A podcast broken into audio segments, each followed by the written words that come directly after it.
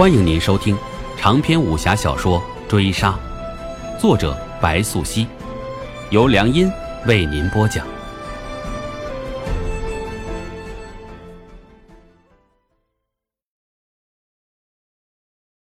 第四十三回，童幽午后现身，与空青约见驿馆马舍。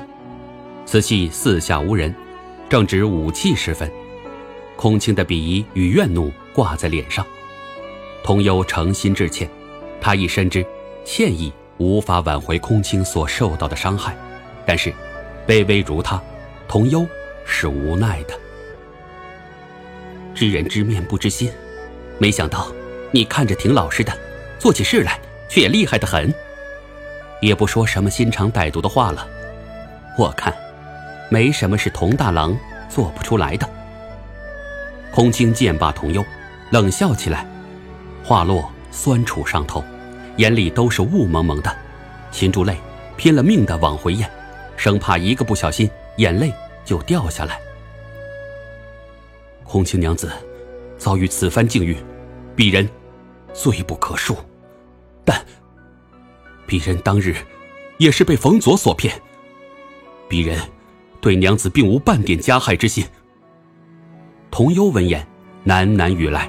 字字悲痛，接着便听空青怒道：“你敢说，你半点不知情？”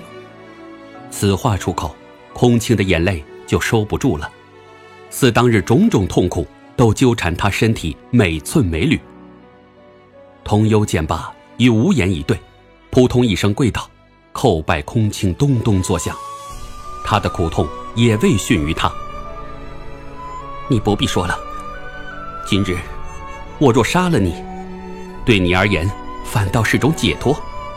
你若真心有愧，我便要你留着这份歉疚。空青怒意不消，残忍的神色上脸，续道：“我要你自挖双目以谢罪。”空青话落，叫童幽一惊，此际胸中五味杂陈。当日冯佐巧舌如簧，劝他假意加害空青在先，是为将计就计。一可安排他脱离老山岭，二可暗中保护空青，再行转移他处安置。岂料这根本就是冯佐早就设计好的圈套。怎么，不敢？你不是口口声声心中有愧吗？空青言语冷漠，这表情这神态，与其母半夏竟是神似极了。好，既然娘子。这般要求，鄙人莫敢不从。童幽话出了口，心已决，下一秒双指动入右眼眼窝，顷刻血涌。他没有哭，没有喊，所有的撕心裂肺的痛苦都通通收入腹中。他将嘴唇咬破，身体止不住的抖，也许是因为身体的痛苦，也许是因为心中的痛苦。空青见的。转瞬间，所有的怒意皆烟消云散。童幽的惨状无疑令他受到惊吓。够了，你既瞎了右眼，我也不想做得太绝。你走吧，今番之后，你我互不相欠。空青开口，不愿将事情做绝。他尚有良知，尚有不忍。他的怒意已平。他转身间奔去。空清心中久久难以平复，他甚至开始怀疑，他是否真的错怪了童幽。但是，他已不愿去想，他也不敢去想了。鬼藏可以预料到很多事，他在京城蛰伏许久，他的情报网已遍及大街小巷。鬼藏对灵业的心意是刘氏杀，也交代的很明确，他对鬼心有私心。但是所有的私心，都抵不过江山社稷、国家大义。他这些年还没有对上星动手，理由只有一个：如果圣君依旧信赖上星，那么他的忠义也必然是跟随着这份信赖的。灵业的死活，还不在鬼藏的考虑范围之内。灵业只是一颗棋，被弃或被留，也全凭他自己。雷霆死了，被灵业一刀了结，这一刀深入喉骨，任何人都回天乏力。雷霆必要死的光明正大。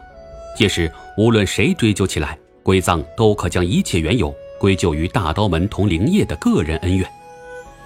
他之所以肃清大刀门，也不过是逼不得已而已，只为保全灵业以及灵业身后所隐藏的十三鬼的秘密，只为保全组织不被世人知晓。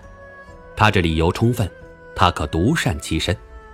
所以，鬼藏就在下刻现身，随行十三人等，见活着无论男女老幼，皆数枪杀殆尽。大刀门近日要彻底消失，鬼藏。是来屠戮的，但他还没有亲自动手，他等的人一直都在，就藏在这腥风血雨之中。不过，鬼藏的预料再多，面对未知的境地，他的手下也很快有了折损，死伤几乎是五五分成。双方都是专注暗杀的高手，混乱中的胜败其实只有一瞬，谁死或谁活，也只有当着屠戮平息之时，天地间强者自存。这样的午后，死一般的静谧，鬼藏再难分心顾及鬼心生死，如今存者且余七人。这场较量上，他没有占到多少便宜。怎么，难得杀到这里来，邹先生不想与鄙人一决高下吗？还在等什么？男人开了口，独立七人敌手间，他的部下已无一幸存。鬼藏的实力确强。但即便如此，他依旧仍有信心扳回这局。鬼藏还在犹豫，他面对的这个男人还有诸多疑问需要解答。他在考虑是擒是杀。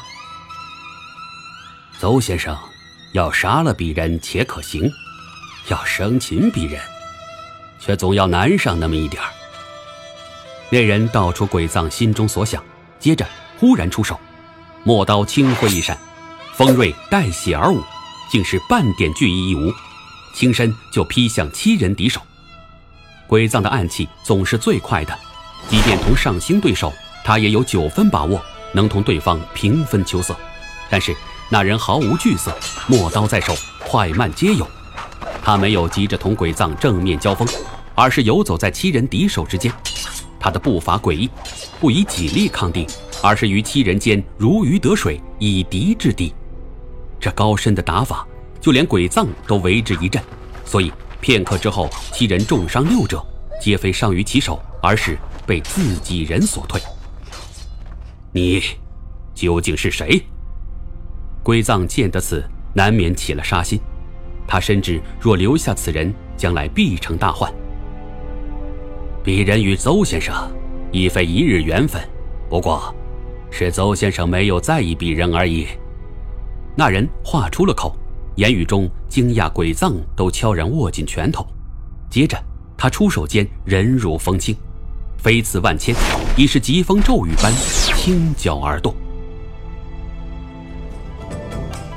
本回追杀播讲完毕，感谢您的收听。